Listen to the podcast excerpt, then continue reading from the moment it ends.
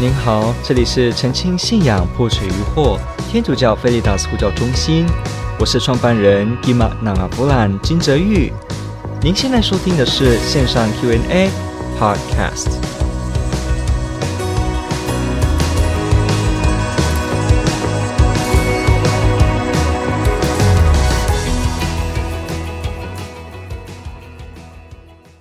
他提到的是说，有关《末世录》所具的其独特的文学风格，是因为受到当时教难的影响所产生的因素，还是因为那是当时最流行的写作风格呢？或是因为这是某一个民族所惯用的写作手法呢？好，感谢您的提问。提问者问到的是有关圣经学的内容，也就是有关圣经里面呃不同的这个文笔是什么样的意义的问题。好。OK，呃，首先要了解圣经的作者是天主，但同时也是人。圣经的作者是天主，是因为这是天主的启示，是天主愿意把他的讯息介绍给我们，所以呢，他带领并默感了人用他的手书写出圣经的内容。所以呢，既然圣经的内容是透过人的手来把天主真正要说的呢，正确无误的传递，受到了天主超自然的作用，天主的这个默感呢，所以圣经的作者是天主，因为真正讯息最终极的发出者呢是天主自己，他是主要的主作者。但是呢，天主教我们也说圣经的作者也是人，因为我们刚刚提了，确实是透过人的手在写，所以呢，既然是人的手在写，那请问一下，你现在去书店，你会看到哪种书呢？你会看到漫画，你会看到百科全书，你会看到教学教你怎么运动瘦身的，你会看到告诉你国家情势，你会看到哲学的书，你会看到数学的书，OK，你会看到恐怖小说，OK，各种各样的题材你在图书馆都可以看到，对不对？好，圣经这个字叫 Biblia，本身也就是一群书集合在一起，其实就是图书馆的意思。也就是说，圣经是一群书串在一起啊。你看到的圣经不是一本从头到尾以一个风格写成的书哦。如果是的话，哇，那那完了。你今天如果翻开创世纪，你有没有发现，如果你读经开始，如果你有读圣经的这个习惯，你开始翻开，结果你读一读创世纪，你读读读到后来，你发现怎么风格转换，慢慢慢慢出古迹，然后慢慢哇。了危机，你说这个风格怎么变来变去？一下子好像一直谈数字，一下子又谈怎么盖房子，怎么盖这个，怎么做那个，一下又告诉你怎么为人，然后呢，一直转换风格，让你摸不着摸不着头绪。我告诉你，这是正常的，因为圣经的这个里面哦，你看圣经旧约四十六卷，新约二十七卷，其实可以说就是旧约四十六本书，新约二十七本书，不同书。然后呢，怎么样？不一定同样的作者哦，不同作者哦。然后呢，里面写的风格跟内容跟目的都不一样，所以呢，写下来就充满丰富，让你很难用一样的方式读完，而还有头绪，了解吗？所以，即使我们说圣经确实是有一个最主要的脉络，就是天主的拯救，但是呢，当你在读这个圣经的某一本某一本，你会发现它的文学风格真的很特别。那这个原因就是因为圣经也是人写的，所以呢，人的作者在写的时候呢，他如果比较喜欢用恐怖小说的写法，那他当然就会写恐怖小说的风格；他如果比较喜欢爱情类，那他就会写爱情片这种风格；如果他是比较辩证性的，他就会写给你比较辩证性的风格。好，所以你了解到这一点的时候呢，你就了解这个问题到底在问什么了。圣经当中都有不一样的文学风格。好。今天有些文学院也会以圣经为研究对象，然后来分析里面的文学题材。好，在圣经学的研究里面呢，也是一样。圣经学的研究就是在去研究圣经里面的意思究竟是什么，要来做正确的诠释跟解释。好，那圣经学在理解圣经里面的内容的时候，他也会注意，这圣经学家 Bible scholar 他们会去注意圣经里面的文学是什么。为什么呢？因为这个原理就很简单，你去。图书馆，你去书店看到很多种书的时候，你不会用某一种方式读全部的书，你不会用运动教你瘦身，什么这个青铜断食法，还是教你这个什么益生菌，结果你用这样的角度来看一本英文书，不会的。你也不会用诗的角度去看一本数学吧？不会，你也不会用一个科幻的想法，结果你去看那个人际关系心理学、商管类的书，了解吗？你不会，你会发现你会用特定的风格看特定的事。小说就是小说，了解吗？教科书就是教科书，信件就是信件啊，letters 信件。恐怖小说就是恐怖小说，了解？所以一样，圣经学者在看圣经的内容的时候，他也会去分辨说这一部书的风格是什么？是纪传体吗？是叙事体吗？是福音体吗？你看福音也是一个文体哦，福音体吗？是什么什么体吗？它这边是象征的体吗？等等，所以呢，学者会先知道这是什么体，才开始用这个体来进去读里面的文字，才不会来错误的解释里面的内容。好，这是一种我们很符合常识的方法，也是当代圣经学会使用的一个方式，就是圣经的这个文本里面的这个批判，也就是里面的风格里面的批判。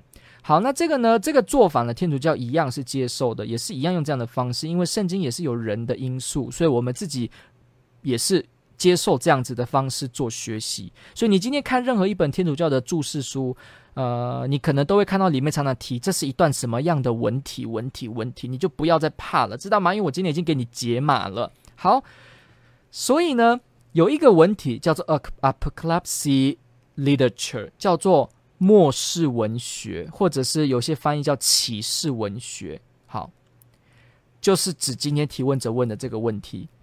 圣经的新约末世录就是一个独特的文体，就是叫做末世录文体、末世文学、启示文学。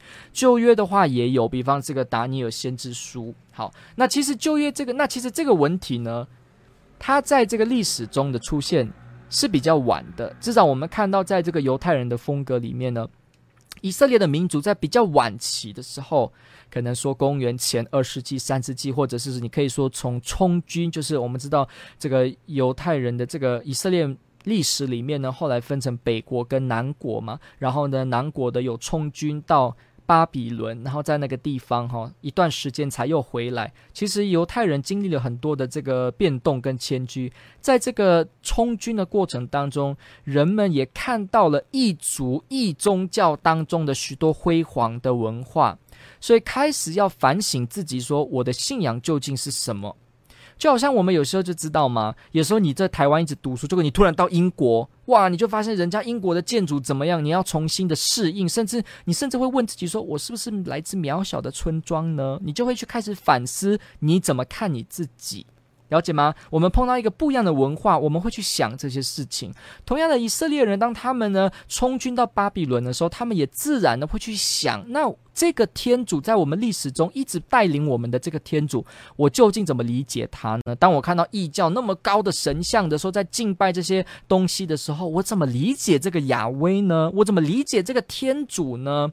所以开始呢，就必须透过一些写作。来把他们反省到的写下来，开始就让这种反省用一些图像、象征的用语，他开始用这种特别的文体，开始什么数字六啊、七呀、然后有动物啊、有梦境啊、有一颗头上长什么的兽啊、有一个天使、有一个什么什么，开始用这些内容，然后呢写下来，然后里面呢就象征的要寓意表达某一些。作者愿意告诉我们他怎么理解自己的信仰，而且也透过这样的过程，让人了解到天主是什么样的天主，这样的目的写下来的这样子的这种风格体呢，就叫做末世文学、末世录文体。所以这个文体呢，从这个犹太人开始充军哦，这个西元前五世纪、六世纪、四世纪。这个整个时段过程到后来的这西元前二世纪，慢慢到其实这个末世文学的书写方式到中世纪都还是有的哦。包括你可能说这个呃呃，这个有有呃，这叫什么书了？有一个叫做呃但丁的神曲哦，其实也有人把它归类成它是这个类别类型的，或者你可以说靠近这类别的一个写作，也就是说。他们这个作品，就像你直接去看《洛默示录》好了。如果你现在翻开圣经看《默示录》，我可以保证你会发现里面很多东西，你好像我我是在看科幻吗？突然有一个兽，一个龙，有没有？突然海中出来一个什么？突然一个女子，有没有？那天上的星星突然四匹马，然后呢有一个卷轴。好，这些东西你没办法用当下用这种计算体的方式，好像说今天有太阳，然后明天会下雨，这种描述实时的这个实际的这个实况的，你不能用这样的角度来读它，不然你觉得真的天空飞一个书卷吗？真的真的四匹马，然后颜色四个，然后那不是，它的目的是要让你透过这些颜色、数字这些象征呢，让你去。勾勒，去超脱，去想到这个背后的意涵。比方颜色代表什么？其实你看莫斯里，就会发现里面会去解释自己的图像是什么。若望这个作者自己会写哦，他会说这个颜色代表什么，代表什么，代表什么。所以里面一直在代表，代表，代表，又一直出现一些奇特的，你可能现在会认为是科幻的图像。但是这样的风格，它就是要象征性的让你去了解背后要表达的意涵。所以你读默示录的时候，你不能用那种那种用实时的这种体的方式来解释它，不行。你也不能完全觉得哦，那只是科幻小说，不是，它是有目的的。他之所以用红色，用六六六，用敌基督，用一个女人，他都是有特色，要告诉你一些很深的内涵。比方达尼尔先知书也是一样，里面说的这个看见了什么梦境等等的，然后看到人子，其实里面也是一样，他在呼吁来鼓励那些在异民异族当中生活夹缝当中辛苦的人，能够在这种情况下想到我们的天主仍然跟我们在一起，不要忘记盼望。所以默示录文学体这个风格哦。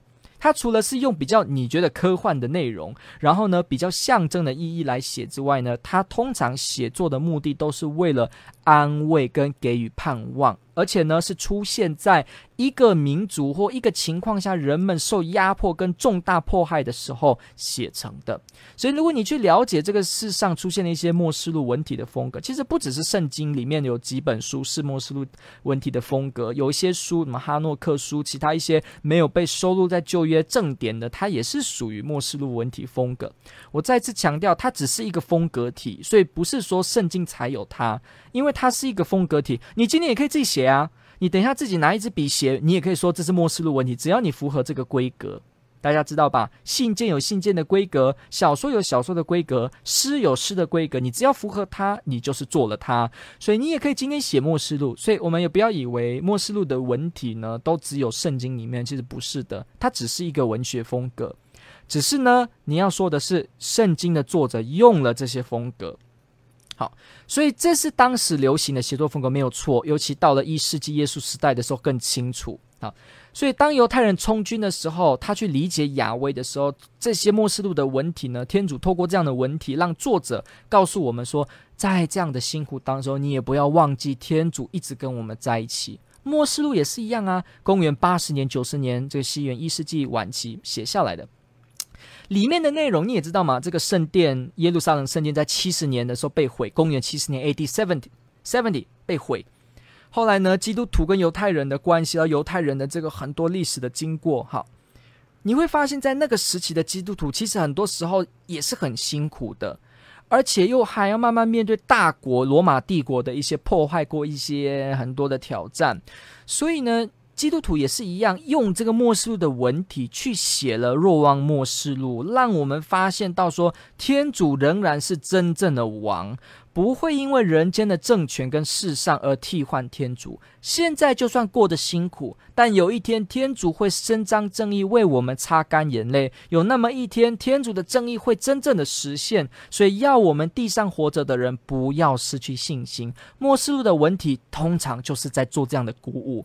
让人看到未来，看到来世，看到我们真正背后那个真正要掌握的意义，而不是流于沉迷于现在看到短暂的境况而已。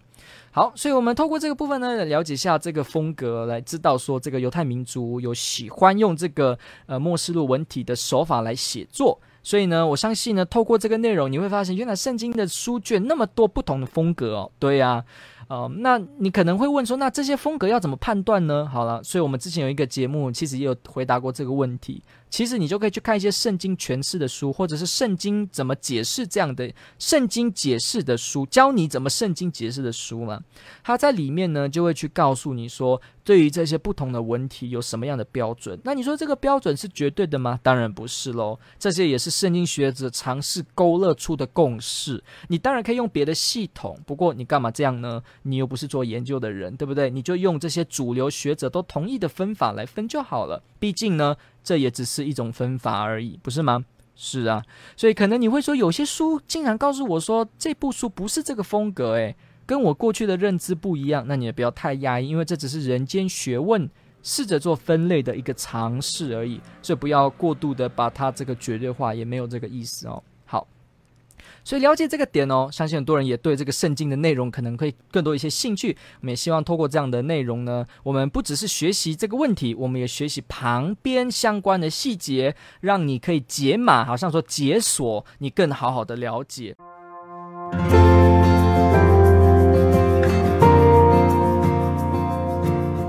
感谢您的收听。若您喜欢本系列节目，支持护教学与福传相关推广。欢迎来到我们的 FB 粉丝专业以及 YouTube 频道，点击订阅哦，也别忘了我们的 Podcast 频道的订阅哦。天主保佑。